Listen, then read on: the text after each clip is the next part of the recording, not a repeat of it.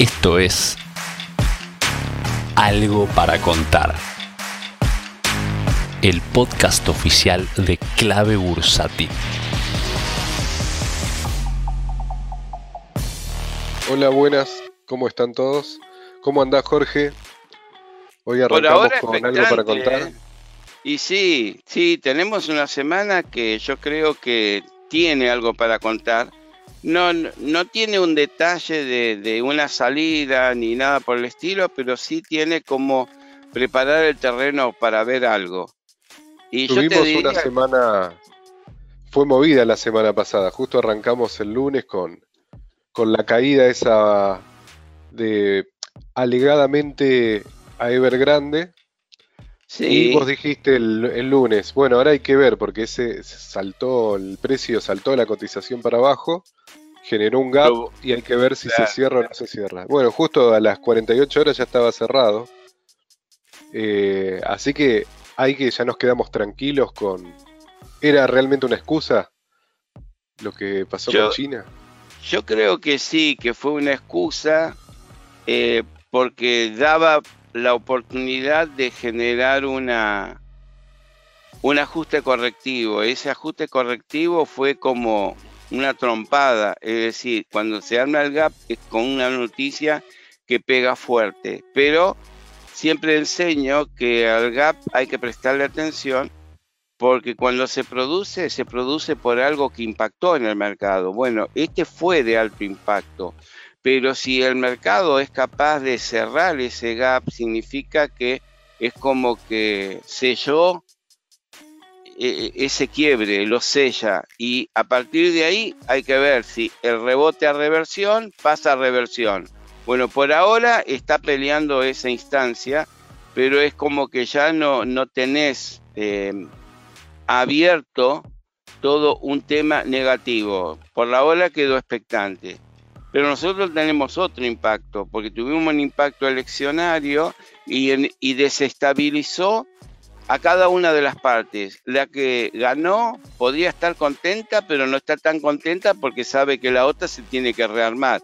Quiere decir que cada uno eh, eh, en su posición y en su, y, en su corriente política, unos que hicieron la paso reacomodan el listado y los que perdieron en las pasos porque se vieron superados tienen que reacomodar una estrategia. Eso que los ponen en guardia a todas las partes que, que van a participar de las elecciones. Y nosotros que miramos que en el mientras tanto el mercado también hizo la suya. Aprovechó el momento, hizo la pausa, se fue contra soportes, no fue a quebrar soportes, sino que fue a consolidar un movimiento de achique, lo consolida. ¿Y qué sucede ahora en el tercer lunes? Porque el primero, recordemos, ni bien abrió el lunes pospaso y hubo la sorpresa del impacto como sucedió la elección. Al lunes siguiente el impacto de Evergrande y ahora nosotros tenemos el impacto distinto.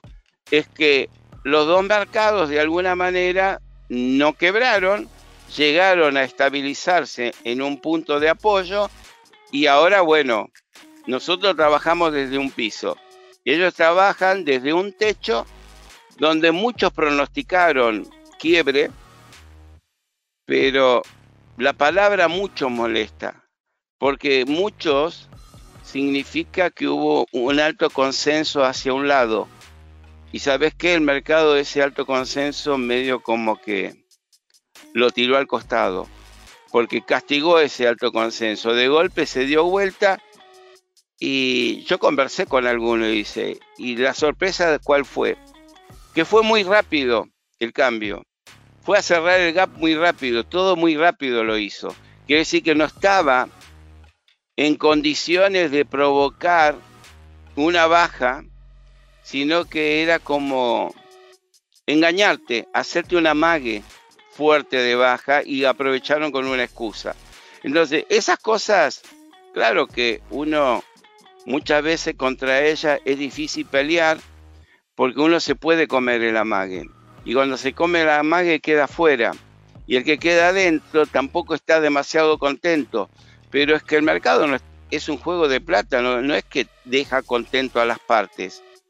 Hace su juego, nosotros tenemos que interpretarlo. Por eso yo mismo digo, mi fuente y lectura siempre va a ser el gráfico, porque yo quiero ver cómo quedó en esa estructura frenado el mercado. Si esa estructura adolece de un quiebre o simplemente tiene un apoyo. Si nosotros miramos los gráficos así, empezamos a interpretarlo.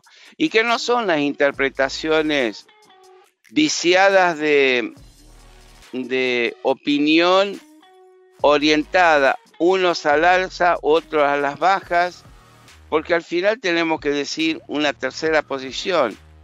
Yo quiero ser realista, quiero ver qué es lo que hace el mercado para tomar una decisión. No es que me pongo alcista por poner alcista y el otro presiona por la baja porque quedó fuera del mercado o se salió del mercado y pretende que caiga más para poder entrar. Entonces, no siempre el mercado satisface las voluntades. Entonces, es mucho más inteligente eh, hacer lectura en el gráfico porque ahí no, no hay nada para mentir y ahí no se anota ningún episodio, sino se ve cómo cotizó y para qué lado eh, tenés la corriente, para dónde sopla el viento. Entonces, si nos damos cuenta de eso, estamos orientados. A partir de una orientación podemos tomar la estrategia pertinente. Ahora, si no tenemos orientación, ni siquiera la estrategia nos va a ayudar mucho, porque vamos a hacer estrategias equivocadas y eso todavía es peor, después la tenés que dar vuelta. Entonces, digamos, en definitiva, ¿qué es lo que tenemos que ver cuando el mercado se te queda en esta situación? Hacer una buena lectura, saber dónde estamos parados y qué es lo que puede llegar a pasar, sin saber cuál es el futuro, pero hasta el momento tenés eso a la vista. Y eso te deja tranquilo, es decir, la seguridad la tomas vos, porque el mercado no te la va a dar. Si el mercado te va a jugar a que te desestabilices. Eh, la noticia de Evergrande la titulaban como que era el nuevo Lehman Brothers. Como bueno, era muy era el colapso, el colapso del 2008 se viene a repetir hoy y te lo anuncia un diario, ¿no? O una serie de publicaciones. Y el mercado a las 48 horas esa te la te la disipa, te la saca de, vista.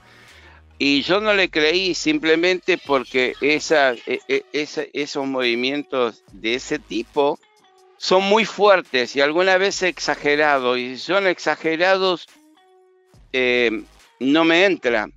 Tengo que mirar el gráfico y el gráfico no me daba para tanto.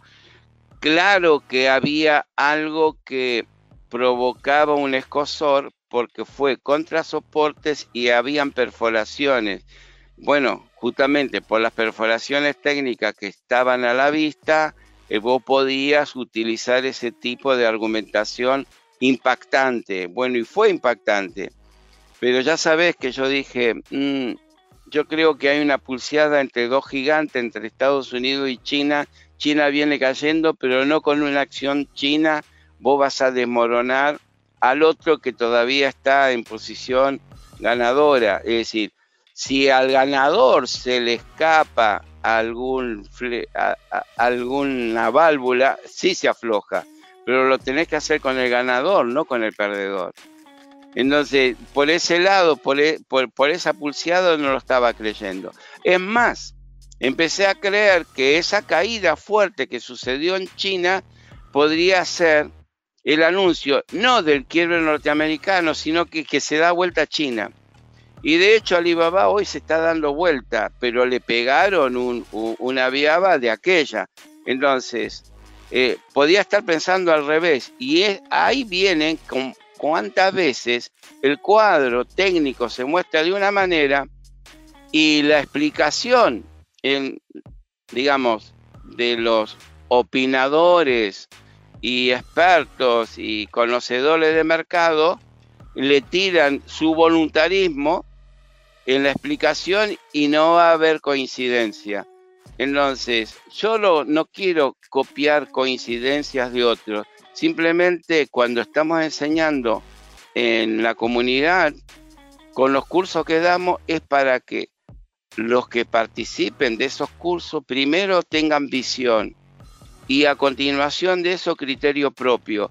Si se logran esas dos visiones, no necesitamos que nadie nos chifle, porque todo lo que esté alrededor nuestro, nosotros con criterio propio lo vamos a poder trabajar. Miramos el gráfico y tomamos nuestras deducciones.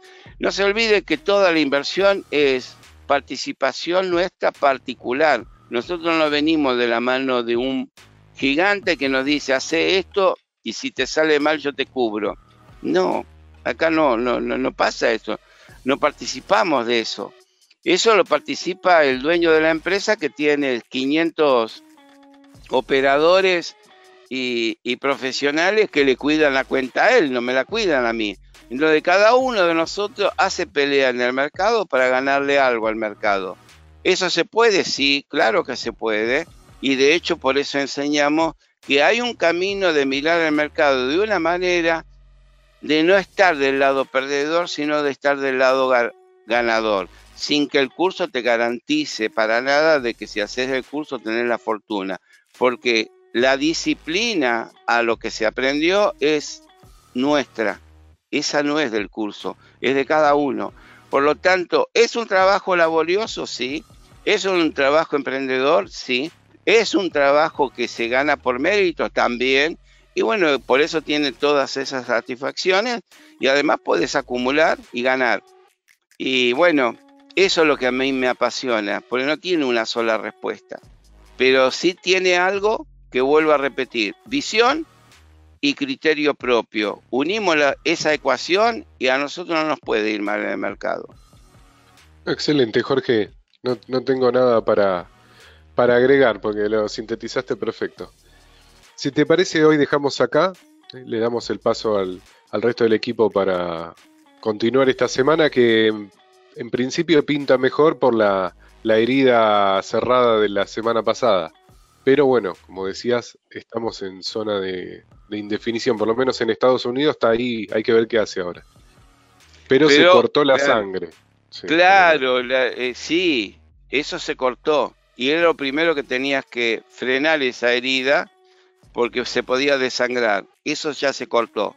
Y a nosotros nos dio una expectativa justamente eso, porque mientras afuera no, no corran vientos huracanados, acá desde el piso nosotros nos podemos armar con nuestra propia música, pero que no nos tape otra. Bueno, por ahora, salvados. Es decir, podemos hoy trabajar con nuestra y bailar a la música de nuestro mercado. Excelente. Bueno, nos vemos nosotros el miércoles en, desde la bolsa en directo por YouTube y les damos paso al, al resto de los analistas de clave bursátil toda esta semana en algo para contar. Muchas gracias, nos vemos Jorge. Mucha suerte a todos y hasta la próxima semana. Si querés enterarte de la última información del mercado en tiempo real y sin costo alguno, súmate a nuestra comunidad de WhatsApp en clavebursátil.com barra comunidad, un espacio de inversores para inversores.